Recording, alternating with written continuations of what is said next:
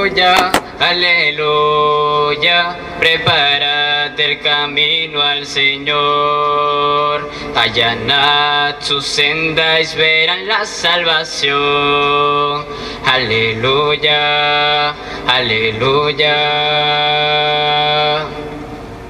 El Señor esté con ustedes. con tu espíritu. Proclamación del Santo Evangelio según San Mateo. Gloria a ti, Señor. En aquel tiempo Jesús dijo a sus discípulos, así como sucedió en tiempo de Noé, así también sucederá cuando venga el Hijo del Hombre. Antes del diluvio, la gente comía, bebía y se casaba, hasta el día en que Noé entró en el arca. Y cuando menos lo esperaban, sobrevino el diluvio y se llevó a todos. Lo mismo sucederá cuando venga el Hijo del Hombre. Entonces, de dos hombres que estén en el campo, uno será llevado y el otro será dejado. De dos mujeres que estén juntas moliendo trigo, una será tomada y la otra dejada. Velen pues y estén preparados, porque no saben qué día va a venir su Señor. Tengan por ciento que si un padre de familia supiera a qué hora va a venir el ladrón, estaría vigilando y no dejaría que se le metiera por un boquete en su casa. También ustedes estén preparados, porque a la hora que menos lo piensen, vendrá el Hijo del Hombre. Palabra del Señor.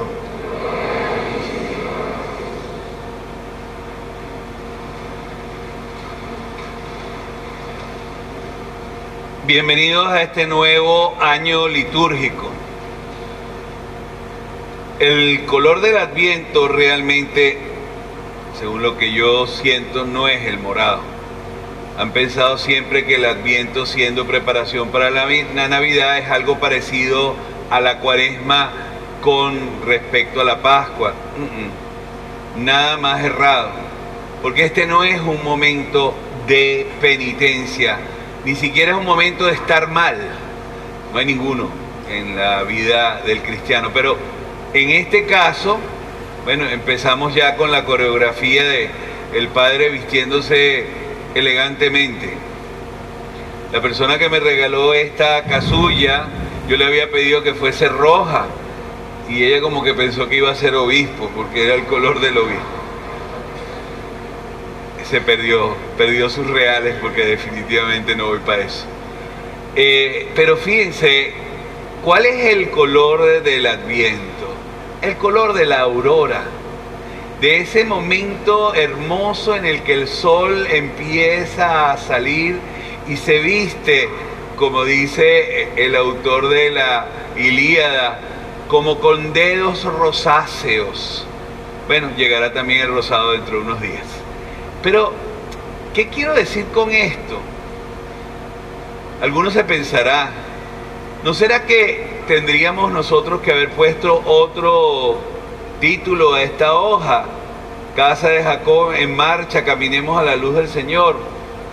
Quizás teníamos que haber puesto que hay que estar nada de comilonas ni borrachera. Pero eso es tan normal en este periodo de que no va a haber ni comilonas ni borrachera. Que imagínate, para emborracharte se necesita mucho real. Entonces, no, yo pensé fue en la alegría. Aunque hay un domingo que es precisamente de la alegría, yo quiero dejarles a ustedes en el corazón una manera de ser diferente. Les decía la semana pasada que el cristiano tiene que tener siempre una sonrisa y que a mí me preocupa la gente triste porque creen que esa es la manera de ser. No, al mal tiempo, buena cara. Y si tú también te vas a empatar en una de las que estamos muchos pasando necesidad y vas a decir, tengo que mostrarle al mundo la rabia que cargo por dentro, muéstrasela como se la muestran los animales. Enseña los dientes. El único ser de la creación que enseña los dientes y está sabroso, bien, fácil y contento es el ser humano. Los demás, cuando te enseñan los dientes, tú corres. Sí, enseña los dientes, pero enséñalos con esa profundidad de quien sabe que el Señor está con nosotros, que está aquí, que está ahora y que hemos venido a su iglesia para comenzar un año nuevo litúrgico, un año lleno de cosas que nos esperan. A veces, y esto es lo complicado de esta historia, a veces nos preocupa el que las palabras se las lleva el viento. Y a lo mejor alguno de ustedes dirá, el padre el año pasado nos insistió en la misma cosa. ¿Y qué pasó durante el año? Se acostumbra a decir que cuando tú quieres que el año que viene viaje, saques las maletas. Ahora no necesitas, ahorita te botan del país. El problema es que debería haber en la maleta un pasaporte nuevo. Eso está como muy caro. Eh, tú sacaste las maletas, pero quienes se fueron fueron tus hijos. No tenías que haberla sacado, ¿verdad? Te dirá la comadre. No. Saquemos las maletas de nuestro corazón. Hemos cargado demasiado. Y de verdad, insisto en esto, no es ingenuidad, es un sentimiento profundo de decirle al mundo, yo me importa un bledo lo que tú estás haciendo, porque tú estás haciendo el mal. Y yo voy a hacer el bien, yo no me voy a dejar ganar, porque tú digas que es de soquetes el hacer el bien. Cuando ustedes se sientan, se sienten el día 24 a comer lo que haya, esa noche, aunque como dice uno de los cómicos más cotizados en este momento, Laureano, te gustaría, ¿verdad? Comerte una repita rellena de queso, contarle que estuvieran tus hijos alrededor. Ese día pongan la música más hermosa, aquella que te dice noche de paz. ¿Qué estaba sucediendo ese día? En ese día estaba pariendo una mujer en un establo. Había un carpintero que no le había podido hacer la cuna ni siquiera a su hijo adoptivo. Había un hijo pasando necesidad y frío y solo unos animales dándole un poquito de calor. Olía feo ese establo. Tanto es así que cuando llegaron los pastores dijeron, ¿y esto qué es? Llegaron sí los Reyes Magos con los regalos, que no sé qué pudieron hacer ellos con esos regalos, pero bueno, la situación era horrible.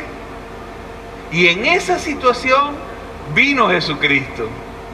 Por lo tanto, cuando estamos verdaderamente pasándola mal, es el momento de aferrarte al Jesús histórico, a aquel que demostró que se podía sonreír a pesar de estar hundido en una miseria, hundido en una situación política que ninguno desea, porque ni siquiera ellos están siendo bombardeados de tal manera que yo me imagino que no duermen, ¿no? Tendrán que tener alguna valeriana enchufada en, en los brazos.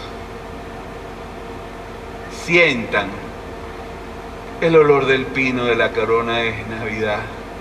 Sientan esa pequeña luz a este personaje Isaías. Sientan que vamos a hacer Navidad.